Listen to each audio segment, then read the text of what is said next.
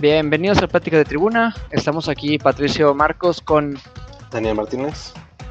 Y hoy queremos darles la bienvenida a este nuevo programa, a este nuevo capítulo, en el que vamos a enfocarnos más que nada en la crisis de Rayados o en los malos partidos que ha dado Rayados en los últimos partidos.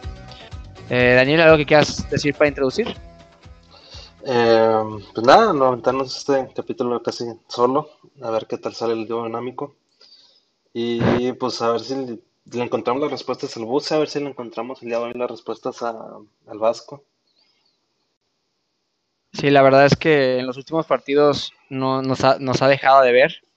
Eh, en el partido pasado contra Santos, donde realmente se nos, nos vimos entre comillas inferiores a, a, Santos, y en este partido contra el Necaxa, donde tuvimos muchas oportunidades, pero no concluimos. Sí, digo, me siento un poco curioso diciendo esto, pero el profe Cruz le ganó la partida táctica al Vasco. Eh, creo que si bien el primer tiempo Rayados inició mucho mejor y tuvo y debió haber hecho la ventaja más grande con todo y que Funes Mori no estaba. Ofensivamente principalmente nos vimos bien con, este, si bien los carrileros dejaron espacio atrás, pues creo que apoyaban a, abrir la cancha y, pues tanto Mesa como Avilés enfocaban más a jugar atrás del delantero causar mucho peligro. Pero después hizo varios cambios en el medio tiempo profe Cruz y se veía que no tardaba en caer el gol de Necaxa, se empezaba a ver superior. Y pareciera como si el Vasco en, modo novato, me siento raro diciendo esto, pero se, como si se hubiera paniqueado y metió los, los cuatro cambios de, putazo, incluso el de, ni siquiera fue en la misma ventana, o sea, el de Pavón fue un poco después, estuvo muy, muy raro esta secuencia de, de, cambios y pues en ese caos que se generó, pues el Necaxa supo aprovechar. Sí, es que yo creo que la verdad me suena que tal vez el Vasco había quedado con estos jugadores que los iba a meter en algún punto del partido y decidió hacerlo así como que de golpe el minuto 55, vamos ganándonos cero, el partido está controlado, métanse los cuatro. Y yo creo que sí, pues despedazó al equipo el que más despedazó al equipo, a mi parecer, es Pavón. O sea, realmente el vato entró al minuto casi 60 y cuántas pelotas tocó, creo que ni lo vi en los últimos 30 minutos. Eh, yo creo que ya es un jugador que ya no está estorbando más que aportarnos. Pero sí, yo creo que sí, como dices, el profe Cruz, por más que no se crean, le ganó la partida al Vasco Aguirre y nos sacó un empatito bastante, bastante sabroso para el Nacaxa y súper insípido para nosotros los rayados. Sí, y es un poco curioso porque es algo que yo no, no terminé de entenderlo en los cambios. tú llevas ganando, como tú decías, 1-0. Yo no siento que en ese momento tuviéramos controlado el partido por, por cómo había reaccionado Necaxa. Eh, Martín Barragán siendo, siendo más peligroso, ¿no? Y con ahí, este, que fue el que al final terminó metiendo el gol. El tronco eh, Barragán. Sí, güey. O sea, parece que se le van a dar los equipos regios después de tanto que no notaba. Eh, pero si está raro que tú ganando 1-0, pues a, a cierto punto Real juega como si estuviera perdiendo, ¿no? Que tengo que ir a meter el gol ya o este, eh, aunque dejen muchos pasos atrás. Y, y pues los cambios, no, o sea, pasaste de una línea de 5 a regresar al 4-3-3, pero cambiando todo el medio campo de, de golpe. Eh, sí que también por ahí siento que hubo mucho desconcentración, o sea, era, venían prácticamente fríos, ¿no? O sea, por más que calientes, sí, sí. Eh, iniciar así luego, luego contra otros jugadores de Necaxa que venían con más, calentados, eh, perdimos todo el control de, del medio campo y eh, otra vez, por segunda partido consecutivo. Y, pues por ahí vino el, gol de Martín Barragán, ¿no? Un muy buen gol, tengo que decirlo. pero también, ¿no? Segundo partido consecutivo con que Hugo González comete errores puntuales atrás. ¿Se te, hace, ¿Se te hace que fue error de Hugo González? Yo, por más que veo la repetición, no se me hace que fue error de él. Creo que pudo haber hecho más. O sea, creo que entiendo que tal vez los defensas le están estorbando en la vista y por eso a lo mejor tardó en, un poco, ese segundo que tardó en, saltar, pues se lo puedo dar a eso. Pero, ¿cuántos tiros tuvo, tuvo Necaxa? O sea, no sé, siento que siento que es lo que sí debió haber podido atajar. Mira, es que al final no importa cuántos goles hay, o sea, cuántos tiros haya, tiene que ser. El, a mí, en lo personal, se me hizo un tiro muy fuerte, de muy cerca, y así como que decir, fue un error del portero, no, que tal vez pudo haber hecho más. Es que, vela, es que no sé si, has visto la repetición muchas veces, pero en verdad que es un obús que le tiran a nada de distancia. O sea, yo la verdad no creo que no pudo haber hecho más. O sea, yo creo que fue un golazo. Bueno, no un gol, un gol difícil de atajar por parte de Hugo. Eh, creo que ya no estamos acostumbrando mucho a echarle la culpa a él. Eh, yo no siento que haya sido su culpa, siento que era un gol imparable, entre comillas. Y pues ni modo, así nos tocó. Tuvimos nosotros, tuvimos nosotros algunas que meter. Avilés acaba de fallar, de hecho, una, ¿no? Hace unos minutos antes. Sí. Una clarísima, como 5 contra 3, 5 contra 2 defensas. O sea, al final, para mí no es culpa de los porteros y la defensiva. O sea, que te metan un gol en, en un partido no se me hace algo malo. Obviamente, si te meten uno cada 36 partidos, Mohamed, sí, sí está mal. Pero si te meten uno por uno, un, un gol, un partido de visitante, pues es, es, como que lo tienes pronosticado, lo tienes, ay, ¿cómo se dice? En el presupuesto recibir un gol. El problema es que tu superofensiva millonaria no hace nada, o sea, no, no logra o sea, no logra finiquitar todo lo que crea, y eso es lo que está mal. Y tú ahorita mencionaste que sin Funes Mori, perdón por tirarle la piedra a Funes Mori porque sé que voy a alborotar al gallinero, pero la verdad es que Funes Mori también, aún con Funes Mori en la cancha, dudo que ya me metido el 2-1. O sea, porque el bueno, también... pero no, vaya, no sé si Funes Mori hubiera metido el otro gol, pero sí creo que el tener un alguien con referencia y que le tuvieran más miedo los rivales hubiera, por lo menos hubiera creado más espacios a, a Maxi y a, y Vilés. Eh, con todo respeto al plátano que pues, yo sigo apoyando para que él tenga más minutos y, tenga la oportunidad de explotar. Eh, pues la verdad es que casi no se mostró, ¿no? Digo, se mostró más que Pavón, obviamente, pero, pero la realidad es que no. O sea, él hacía sus movimientos, pero los defensas no lo seguían, no. Iba sí, pues, con los defensas, o sea, eh, aportó menos no solo con la pelota, pero incluso sin la pelota, aportó menos que lo que ya hemos estado viendo de, de Funes Moris. Que pues tú lo dijiste en los partidos pasados, que a lo mejor él, eh, quedando de ver en, meter los goles y en, la, y en la definición de perdido, creaba movimientos y espacios para, para Nova y para Maximeza, ¿no? En, este, en este partido no, no se vio mucho eso. Maximeza y Vélez tuvieron que generarse sus propias jugadas. Sí, sí, estoy, de acuerdo de que, que, sí hubiera obviamente sido un poquito más peligroso Funes Mori al frente. Pero creo que, entonces, al final hubiera creo que terminado el mismo, el mismo resultado, porque Maxi Mesa y Avilés, eh, Avilés se le, apagó el, se le acabó el gol hace ya unos cuantos años, y Maxi Mesa nunca ha tenido gol.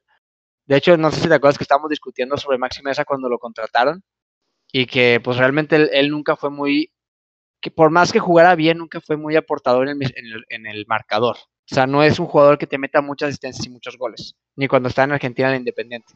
Sí, no, es normalmente el que hace dos, tres toques antes de, la jugada del gol. Este, no sé, como quiera, creo que el tener un delantero de más nivel, o por lo menos que los defensas estuvieran más preocupados, creo que se hubiera afectado, ¿no? A lo mejor si no hubiera sido a ellos, hubiera sido la típica jugada que hemos estado viendo con Ponchito, ¿no? Que, que hace la pared Funes con Ponchito y Ponchito entra solo al área, ¿no? Creo que a lo mejor habíamos visto por lo menos un poco más de peligro en el área, ¿no? No sé si eso hubiera se hubiera reflejado en el marcador, porque como estamos viendo el torneo, pero sí creo que por lo menos se hubiera visto reflejado más en los tiros al arco, no, no solo tiros este, totales. Pues sí, y yo sí creo que cuando entró Pavón, obviamente el Necaxa dijo, ya, pues no, no tenemos nada que preocuparnos, se pudo lanzar ataque bien a gusto. Oh, Pavón de plano no... Sí, no, la verdad es que fueron muy malos cambios, o sea, en verdad que eso, eso te despedazaste tu medio campo, porque por más que entraron muy buenos jugadores que son Ponchito, Jonathan y, perdón, Ponchito, Creneviter y Charlie, es, como dijiste, es difícil entrar a un partido así de lleno, entrando al minuto 50, tus tres mediocampistas, no, no, no, sí, sí, no, no, sé qué, en qué está pensando Aguirre haciendo eso. Y, al mismo tiempo, y al mismo tiempo cambiar el esquema totalmente, ¿no? Pasaste de un, de un, ya quieras llamarlo 3, 4, 2, 1 o 5, 5, 2, 3, como quieras llamarlo, a cambiar a un 4, 3, 3 que venían manejando. O sea, moviste jugadores de, de, posición, o sea, tuviste que mover a Estefana de central al lateral, tuviste que retrasar a Gallardo, tuviste que abrir a Maxi y a, de Avilés, o sea, demasiados cambios de golpe, creo que eso fue lo que nos terminó desordenando en el... sí, liquidando al final. Que, sí, pues creo que si hubieras cambiado con esos mismos jugadores de formación antes de hacer los cambios, y a lo mejor nomás hubieras hecho dos, eh, pues a lo mejor hubiera sido un poco diferente, ¿no? Le hubieras dado tiempo de, ajustarse al equipo. Sí, o, sea, o tal vez el cambio de formación y luego poquito a poquito ir metiendo jugadores. Capaz si hubiera sacado a Craneviter el proceso, primer, proceso por Craneviter primero, luego hubiera sacado a, Char a me hubiera metido a Charlie, luego Ponchito, pero no de golpe, o sea, fueron cuatro cambios. Y sí, sí, o sea, fue un error de Aguirre. Y pues esperemos que la verdad es que Rayados muestre una cara mejor el próximo partido. De hecho, van contra el Tijuana, ¿no? Acaba de perder el invicto el Tijuana. Sí, ¿Cómo crees que el Tijuana? Y lo más importante es que ya regresan del local, ¿no? Digo, yo sé que apenas llevamos pocas jornadas, pero por lo menos en lo futbolístico, sí noto mucha diferencia entre los partidos de visitante a los de local. Siento que los de local nos hemos visto más, más sólidos, eh, con una idea de juego más clara. No sé si es por tema de, de los viajes o que sienten más a gusto. Eh, desconozco por qué, pero o sea, tú ves los peores partidos. O digo, contra el Atlas debiste haber hecho mucho más cuando el Atlas estaba con, con 10 contra el Puebla fueron desconocidos totalmente. Eh, contra el Santos te ganaron, te comían en el medio campo y no supiste reaccionar. Y en, Aguascalientes, cuando en te puso contra la, la, espalda contra la pared, igual no, no supieron reaccionar. Em, yo creo que más que nada eso va, va a pesar. Nos sirve hasta cierto punto que nos va a servir, creo que Tijuana es un equipo más abierto, que creo que es el tipo de rivales que, se le van a facilitar estos rayados, que te generan espacios atrás. Eh, y pues también ver quiénes regresan, ¿no? Eh, digo, con todo, igual, de nuevo, con todo respeto al Plátano Alvarado, no es suficiente para estos rayados, ¿no? O sea, que ya pudiera regresar Jansen, ojalá, si nos sirva un, un delantero ahí, porque tanto Funes como Loba están fuera, ¿no? Sí, pues la verdad es que esperemos que Jansen le pueda cambiar la cara. O sea, primero que nada, esperemos que al fin nos dé lo que esperamos de él.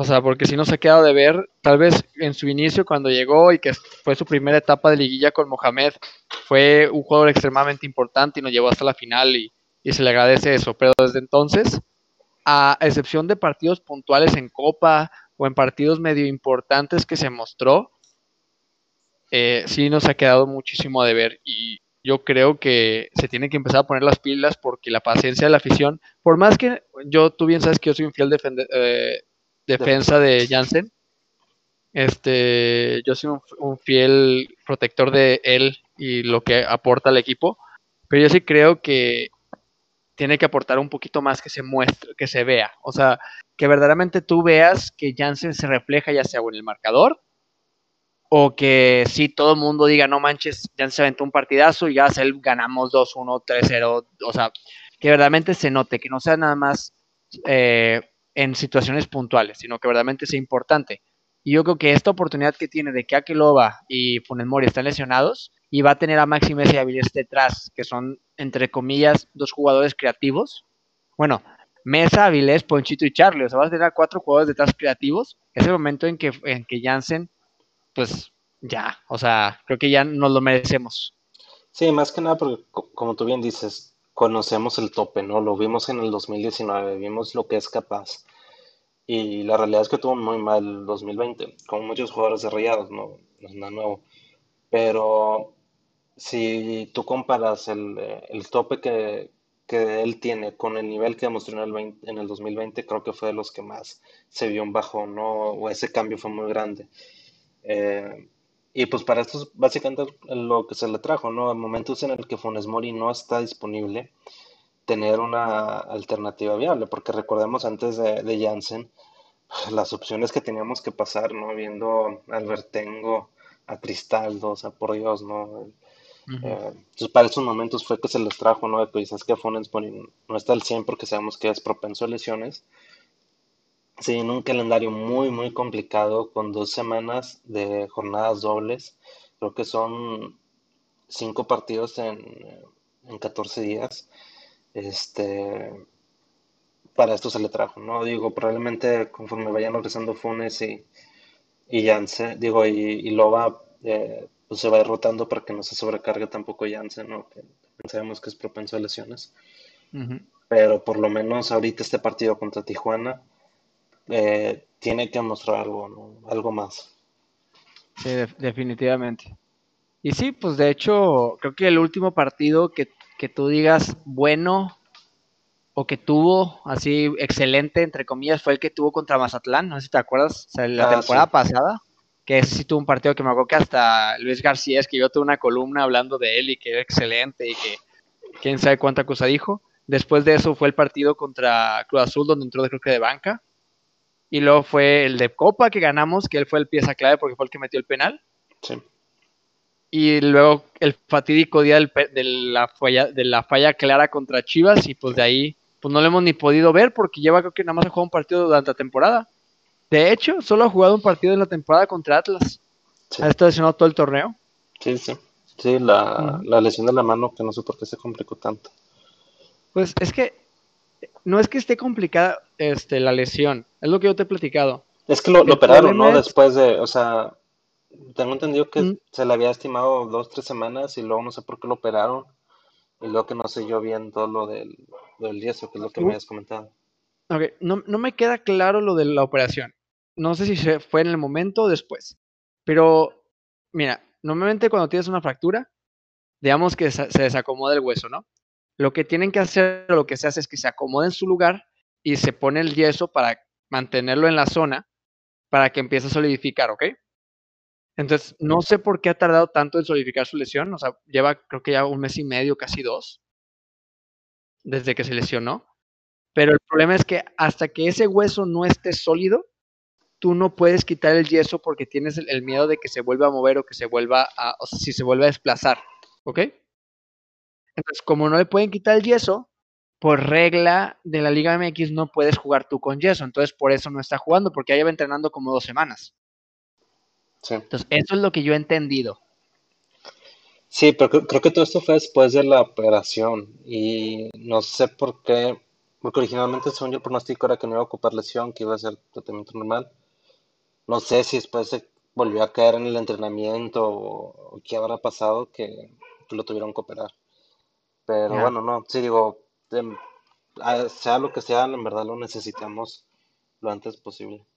Y bien, o sea, eh, que sea el Jansen de liguilla. Porque si Jansen llega como llegó en ese momento, yo sí creo que le puede cambiar de una manera bastante agradable la cara a Monterrey. Sí, totalmente. Em, y bueno, eh, creo que te valdría la pena ahorita de ver qué, cambios podríamos ver además de, del de Janssen para solucionar esto. No sé qué opinas. Ah, sí, me parece bien. Primero que nada, dejar de meter a, a Dorlan Pavón. Ya, se acabó las oportunidades a Dorlan. O sea, yo creo que cada vez que ha entrado en los últimos partidos, prácticamente te arruina el partido. Ese creo que es parte clave. Y espero que, que Aguirre cuando vea el podcast diga, sí, cierto, Pato tiene razón, ya no hay que meter a Pavón. Segundo, yo creo que el dejar a Charlie en la banca un poquito va a seguir, o sea, ya sé que ya le dieron banca el partido pasado, yo le volvería a dar banca hoy, hoy, en, este partido, y le seguiré dando la chance o a Charlie, o a, perdón, o a Jonah o a la Yumpa, que es el box to box. Porque a mí me, o sea, siento que ese tipo, o sea, usando un box to Charlie al momento de empezarse a ocupar como un box to box, pierde mucho su nivel. O sea, yo siento que tiene que ser por Ponchito, o sea, o Ponchito o Charlie. Y un box to box al lado. Y por último, pues lamentablemente no tiene muchas opciones por las lesiones, pero yo creo que Maxi y Avilés no dieron un mal trabajo en el partido contra el Necaxa. Sí les falta un poco, pero, pero pues no, no dieron un mal partido. Y ahí Mesa tiene que jugar por derecha. Por favor, no me lo muevan de por derecha porque cuando lo mueves es cuando se me complica nada de usarlo por izquierda. Esas son las cosas que yo creo que debe, pasar contra, el, contra Tijuana. No sé tú qué opines. Sí, creo que en el caso de, Maxi, el partido en especial contra este contra Necaxa y el de el de Pumas hace dos semanas fueron muy buenos de Maxi Mesa. Eh, incluso me atrevo a decir que la primera parte del partido contra Santos también fue un buen partido, a lo mejor un poco menor nivel, pero, pero con mucho sacrificio, ¿no? Y apoyando al medio campo. Pero como bien dices, ¿no? En el momento que entró Pavón y lo cambiaron a izquierda, se cayó completamente su nivel. No sé si tenga que ver que simplemente los saques de su mundo, que se le mueve la cancha, que las dimensiones, o, el eterno problema de, problema entre comillas, bueno, que ahorita es problema, ya, ya hace años era, una bendición. Eh, cuando, cuando tienes a Pavón en la cancha, eh, como que la mentalidad de todos los jugadores va a mandarle la pelota a Pavón, ¿no? Y a lo mejor hace un par de años que él tenía un mejor nivel, que él sí te agarraba la, la bola, te corría hecho madre, te encaraba a todos los defensas, tenía un trayazo fuera de distancia, eh, a lo mejor sin ser el mejor centrador, pero pues si metías siete centros, pues uno de ellos era bueno, ¿no? O sea, terminaba marcando diferencia antes. El problema es que ahorita le sigues mandando el balón a un jugador que ya no te marca la diferencia, un jugador que ya se volvió lento, que no sabe centrar, que no, que como no sabe hacerse espacios, no tira. Eh, entonces, pues te queda que el único beneficio de tener a Pavón en la cancha es, es cuando cobra los, es que sabe cobrar tiros de esquina, güey. O sea, es lo único que te aporta. Y apenas, porque la verdad, de, los tiradores que tenemos, prefiero a Ponchito y a Layun sobre Pavón cuando me digas. Sí, sí, sí, totalmente. Eh, y por otro lado, el Charlie, hijo, yo, yo, no es es que yo soy muy funcional en el sentido en que no tenemos un jugador igual a Charlie, no un jugador que te marque esa diferencia. Eh, no sé por dónde vaya el tema, si es simplemente darle más minutos, eh, que vaya agarrando juego. Eh, andaba leyendo que se les va a volver a hacer una, un análisis de, de, estado físico a los jugadores como si fuera pretemporada, porque se cree que el cuerpo técnico de Aguirre tiene la impresión de que a lo mejor no están pudiendo con, el, con las exigencias. Entonces no sé si a lo mejor vaya por ahí, que se canse demasiado en, en este estilo de Aguirre de andar presionando cuando pierdes la pelota y, a la hora que agarra el balón anda, anda cansado y, no sabe, no, no, reacciona igual de rápido. Pero sí creo que es urgente que, que lo recupere ese nivel, ¿no? dentro de las alternativas, eh, pues la, la, realidad es que este partido me gustó cómo se vio Jonah, ¿no? Con mayor salida. Yo sé que era un esquema diferente, que era con doble contención, no, tanto eh, con box to box. Pero este partido yo no fue bien, entonces como dices, a lo mejor va a ser una buena alternativa si, Charlie no recupera, no recupera ese nivel que, conocemos. Pues que algo que me gusta bastante de Jonah es que él agarra la bola y siempre intenta ir para adelante, o sea, siempre intenta voltearse e ir. Entonces hace que tu, en tu medio campo sea muy dinámico. Algo que no pasa con Charlie. Charlie agarra la bola y te alenta el partido. No sé si te acuerdas el partido de Charlie contra Liverpool, que él la agarraba y en un segundo ya te está haciendo una pared, ya te está tocando, te está mandando un balón largo, estaba rápido, o sea, en revoluciones mucho más altas. Y aquí lo ves y te alenta el juego y te arruina las jugadas ofensivas. O sea, yo creo, por eso me gusta, no que me guste más Jonah, pero me gusta más lo que ha estado haciendo Jonah porque siento que el equipo necesita un poco más de dinamismo en medio campo. Y lamentablemente nada más, a veces Ponchito te lo da, pero los otros dos no, o sea, que ni Caneviter ni Charlie te están dando dinamismo en la medio campo. Y tampoco es eso. Entonces, por eso yo siento tal vez que algo con más movilidad como Yona puede jalarnos un poquito mejor. No que Charlie sea banqueado para siempre, no, obviamente Charlie es nuestro mejor jugador y ya lo he dicho antes, es nuestro mejor jugador y tiene que y tenemos que hacer que funcione. Pero pues cómo hacer que funcione, pues tal vez que le entra la cabeza de que uno no es indiscutible y también que vea cómo el equipo funciona sin él y tal vez eso lo haga entender que tiene que hacer él para mejorar el equipo, ¿no? No sé si me explique. O sea, sí, yo siento que sí necesitamos sentarlo tal vez un rato o, o tal vez tú tengas razón, tal vez necesita más minutos. Tal vez lo que le falta, jugar. O que alguien le diga que simplemente que tiene que moverse un poquito más o que se meta más en el juego, no sé. Pero esperemos que agarre su nivel. Sí, digo, a lo mejor cambiando un poco de, o bueno, cambiando drásticamente.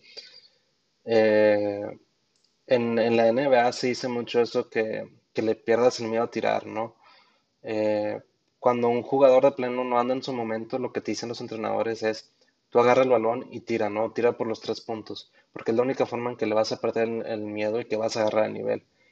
Y siento que a veces cuando un jugador tiene o está pasando por un bache es lo necesario, no siempre. Pero en el caso de Charlie, que para mí no, su bache no ha sido por cuestión de baja intensidad o, este, o porque se le ve caminando, porque no va a los entrenamientos o porque esté pasado de peso, sino pareciera hasta cierto punto mental o de, creo que la, la solución muchas veces es que tenga minutos, que juegue, que le pierde, que le pierda el miedo, ¿no? A, tirar, como dicen. Pues tal vez, pues sí, o sea, es, es que yo no digo que sea porque esté caminando en la cancha. O sea, lo, cuando digo lo de mismo no me refiero a eso. Sí, no, te, entiendo, que, que no está al nivel de, del ritmo que busca Aguirre, ¿no? Que estés, Exacto. como le dicen en, allá en, Europa, ¿no? El gen press, ¿no? De estar presionando cada rato, de estar comiendo la bola. Este, y sí, o sea, él, eso nunca ha sido el fuerte de Charlie. Eh, y, y cuando, por andar haciendo eso, por andar cubriendo esa responsabilidad, cuando le toca hacer lo que, lo que sabe, eh, pues me parece que ya no tuviera la energía o, la frescura mental de hacerlo. Pero no sé si solamente... Ah, ah, que eso lo podríamos solucionar, como lo dije antes. Deja de usar a dos, entre comillas, porque al tener a Ponchito y a Charlie lo discutimos hace como dos o tres capítulos, que es una balanza, ¿no? Que si los dos hacen su trabajo a la perfección, la maquinaria jala mejor, ¿no? Porque se complementan, o sea, uno no es creativo y el otro es defensivo, no, sino que los dos cumplen todas las funciones posibles, los dos ofenden, los dos defenden, los dos van, los dos vienen, ¿no? Entonces, Tal vez la solución es que en vez de cargarle la mano a Charlie con hacer cosas que no le convienen, como lo es, como lo es el pressing o, correr mucho o ir y venir, tal vez soltarlo un poquito, dejar que sea creativo y poner a otro compañero en el medio campo, como, como son Jonathan o Layun, que ellos sean los que hagan el trabajo físico. No sé si me explique. O sea, yo creo que esa es una solución táctica para el, para el bache de, Charlie. Pero al mismo tiempo tampoco quiero quitar el Ponchito, porque pues obviamente es el jugador más creativo que, creativo que tiene, no el mejor, el más creativo. Entonces, pues sí. La verdad es que lo de Charlie no sabría cómo solucionarlo. Esperemos que Aguirre sí lo pueda hacer. Sí, y digo, va mucho también de la mano. Eh, o sea, compara simplemente el, físico de, actual de Charlie con el de Ponchito. Ponchito se ve mucho mejor forma que, Charlie, ¿no? Eh, entonces, no sé si a lo mejor también vaya por eso, ¿no? Que pues creo que más es muy importante si Charlie aspira a ir a Europa, que mejore eso, ¿no? Que mejore su físico, que le meta al gym, que al, cardio, ¿no? Que aguante más los 90 minutos y, manteniendo al mismo tiempo esa, frescura mental, que es la con, la que normalmente nos ayuda. Em, pero bueno, eh, creo que ya me falta poco para cerrar. Igual nada más un tema misceláneos. Eh, pues se dio a conocer la lista preolímpica. Eh, Digo, es una preliminar. Eh, Jimmy Lozano dio 50 jugadores. Pero de esos 50 jugadores hay 5 rayados, ¿no? Em, tú, bueno, primero, ¿tú qué opinas de los jugadores que hablaron, no? Fue en este caso fue Mora, Montes, Charlie, Jonathan y Jerick Cantú. Pues, ¿Y crees que, sí representa algún riesgo a rayados? yo creo que los cinco sí tienen argumentos para estar ahí. Tal vez el que menos es este Mora. Pero eh, en el caso de Rayados, como tú dijiste anteriormente, que como los tres, o sea, Montes y, Mora son de la misma posición, Jonathan Cantú y, Charlie son de la misma posición, entonces sí va a parecer que nos vamos a quedar un poquito escuetos en esas posiciones al momento de que se vayan. Yo creo que tienes un equipo lo suficientemente vasto como para cumplir esas bajas. O sea, aunque te dan tus dos centrales, aún tienes a Medina que puede jugar de central, tienes a Vegas que puede jugar de central, tienes a Nico, que aunque está bajo de nivel, yo sigo teniendo cierta cantidad de, cierto grado de fe de que pueda levantar un poquito. En el caso del medio campo, sigue siendo a Celso, sigue siendo a Keneviter, tienes a Layun que puede jugar ahí, tienes a Mesa que puede jugar ahí. Entonces, no creo que realmente nos afecte mucho su, su partida. Lo que sí puede afectar, no es si nos llegan una seguidilla de partidos muy, o sea, muy en, en muy corto tiempo y que no tengas variedad. Yo creo que ahí sí nos puede afectar pero no siento que, vamos, que nos vaya a afectar mucho. ¿No? ¿Tú qué opinas? Sí, digo, me da un poco la impresión que la razón por la que Mora y, y, Eric Cantú están ahí, más que nada como que por respeto, ¿no? Ellos pasaron por todo el proceso de sub-23. Entonces, más que nada como, pues parte de mantener el grupo, ¿no? Eso me da un poco la impresión. Em, por otro lado, la razón por la que me gustaría que no se fueran los cinco, más en específico Eric y, Mora, es porque siendo realistas sabemos que ellos no van a iniciar, ¿no? Que van a haber muy pocos minutos. A lo mejor Mora va a ser la tercera, cuarta opción. Y si Eric llega a jugar va a ser fuera de, su posición natural, ¿no? Llegaría a jugar como lateral derecho más que como medio. Que lo sabe hacer, no, no, no, no, lo hace mal. Pero siento que si parece el caso, mejor que, se queden aquí, donde a la hora de llevarse a, Montes, a Charlie y a, Jonah, a lo mejor sí va a ser probable que vean minutos, ¿no? Eh, porque saben una seguida de, partidos, como bien dices, ¿no? va a venir este, principalmente con la CONCACAF. Eh, entonces digo, oye, pues de que Mora está comiendo banca ya en Japón, a que pueda haber minutos aquí y entrar de cambio, darle un refresco a, Nico Sánchez, porque Nico Sánchez ya no te aguanta 90 minutos cada tres días, o sea, eh, pues mejor que se quede aquí, ¿no? Este, y para su crecimiento eh, personal. Y pues mismo caso de, de, Eric, o sea, para que esté comiendo banca ya.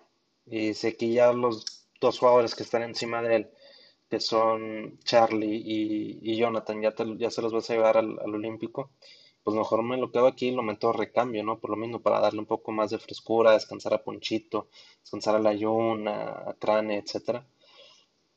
Yo preferiría que se queden. Yo creo que a la mera hora se van a quedar por lo menos que te digo, ¿no? Porque me, da más la impresión que es más que nada para respetar el grupo y no dejarlo, no romper el vestidor. Pero sí, sí creo que de haber una llamada ahí de regados de la selección de cuello, güey. Estás a por llevar tres, no, no, tampoco te quieras llevar los cinco. Pues y de hecho, espero que no pase, pero yo creo que Jonathan tampoco se va a ir. O sea, yo creo que los que se van a quedar van a ser Mora, Jonah y Cantú. Y la verdad es que creo que va a ser una buena oportunidad para ellos para, para pues intentar agarrar algo de minutos. Ahorita que van a estar, o sea, que van a irse Charlie Montes. Pero pues ah, ya, ya, ya veremos qué pasa con, la decisión del Jimmy. Sí, y pues digo, nomás para cerrar, a futuro se ve muy buena selección, ¿no? Yo sé que ya, por todo el tema del COVID, ya no tiene 23 años, varios tienen 24, pero como quiera, hay muy buenos jugadores con mucho potencial, ¿no? Eh, ojalá, yo, yo esperaba que con, el, con estos Juegos Olímpicos, obviamente antes de, de toda la pandemia, que salieran varios de ellos, ¿no? Que fueran, se expusieran, ¿no? Que vean todo el buen nivel que tenían y que podían irse, ¿no? Por ejemplo, en el caso de Charlie hablábamos, o sea, hace un año traía un nivel impresionante que ahorita no tiene. Creo que hubiera estado perfecto para él, ¿no? Esos Juegos Olímpicos en ese momento. Córdoba, Macías, Angulo, eh, Jorge Sánchez, el de América. Tenemos Marcel Ruiz, ¿te acuerdas? El que está en Querétaro y, ahorita está poniendo ah, banca en, Jugaba súper bien y se acabó, o sea, de, de, cero, de 100 a 0, literalmente. Sí, Pero un poco, cuando tienes esa edad y te mueven totalmente de ciudad, ¿no? De, de Querétaro, donde está su familia, sus amigos, etcétera. Te mueves a Tijuana, que no es una ciudad muy, muy bonita que llegamos, es también muy radical. En cuestión de clima, tradiciones, cultura, etcétera. Pues también pues, te va a pegar, ¿no? Y, si no te pidió el técnico, pues peor. O sea, yo creo que eh, la verdad tenemos muy buena selección, muchos jugadores con mucho potencial y mucha calidad. Ya lo dije, Córdoba, Charlie Rodríguez, Jonathan González, eh, Jorge Sánchez, Eric Aguirre también, aunque creo que no sé si Eric Aguirre siga entrando, este, Macías, Antuna, Alexis Vega, nada más que pues lamentablemente tiene la mentalidad de un pescado inútil. este, o sea, la verdad... Incluso creo que va a ser Budiño, ¿no? El portero. Bueno, no creo, mira, si yo fuera el Jimmy, me llevaría tres refuerzos. Ah, no, güey, yo no eh, entraba, creo. Me llevaría tres refuerzos. Me llevaría a Talavera como portero, o a Ochoa, cualquiera de los dos. Me llevaría a Héctor Herrera y me llevaría al Chucky Lozano. Son mis tres refuerzos para la, para la selección. Sí, sí, pues sí, es que no, no hay mucho. Y con complementas, complementas muchísimo. Eso sí, le cargarías muchísimo la mano a Montes y a Johan Vázquez, que tendrán que ser tus, centrales tops, pero yo creo que sí pueden dar el kilo. Y pues sí, eh, yo creo que ya para cerrar, no sé si tú quieras dar tus, tus tres pronósticos de los, de los refuerzos para el Olímpico. Pues también depende mucho de qué, qué clubes lo ven a qué resultar, ¿no? Eh, a mí me late por ahí que a lo mejor el Tecatito pudiera, pudieran hablar con el Porto que lo dejaran venir. Eh, no creo que el Napoli vaya a que resultara al Chucky. Eh, igual, yo creo que Ochoa eh, va a depender. El América es muy especial, ¿no? Pero voy a suponer que sí lo va a soltar. y el tercero está más difícil. No sé si a lo mejor se buscaría ahí a un, a un central. No sé si a Carlos Salcedo o a Diego Reyes de Tigres, Porque como tú dices, eh, Digo, aunque Montes y Johan tengan un buen nivel, pues le vas a cargar mucho la mano si los dejas ahí. Estoy de acuerdo. Pero bueno, eh, eso sería todo por nuestro capítulo de Fanáticos de Tribuna. ¿Los pronósticos para el partido contra Tijuana? Nada más para cerrar. ¿Perdón? ¿El pronóstico ¿Eh? para el partido contra Tijuana? Nada más para cerrar. Ah, pues vamos de locales. Eh, así sin, sin tocarme el corazón, yo creo que Monterrey gana a Tijuana. Complicado, nos van a estar, agarrando mucho el... O sea, ya es la, la última vez que jugamos contra el Tijuana sus tres ofensivos, nos ajá, los tres ofensivos jugaron con nosotros, pero yo creo que en de locales vamos a ganar el partido, un 1-0, 2-1. Eh, pero sin tocarme el corazón, no sé tú qué opinas. Yo creo que es un partido un poco más abierto, ¿no? Creo que me tiraron 3-1, 3-2. Los wow. Tijuana es un equipo muy, muy ofensivo que deja mucho espacio atrás. Eh, y pues con este último partido parece como que Guerra tiene objetivo sí o sí aumentar la cantidad de bolas que mete rayados. Ya. Aunque eso implica pues, espacio atrás. Ya veremos qué ocurre. Muchas gracias por escucharnos. Estas fueron las pláticas de tribuna. Esperamos verlos en la próxima semana. Hasta luego. Ah, bueno, síganos en nuestros cuentos Twitter, arroba plática de tribuna. Eh, igual en, en TikTok, con el mismo arroba. Hasta luego. Muchas gracias.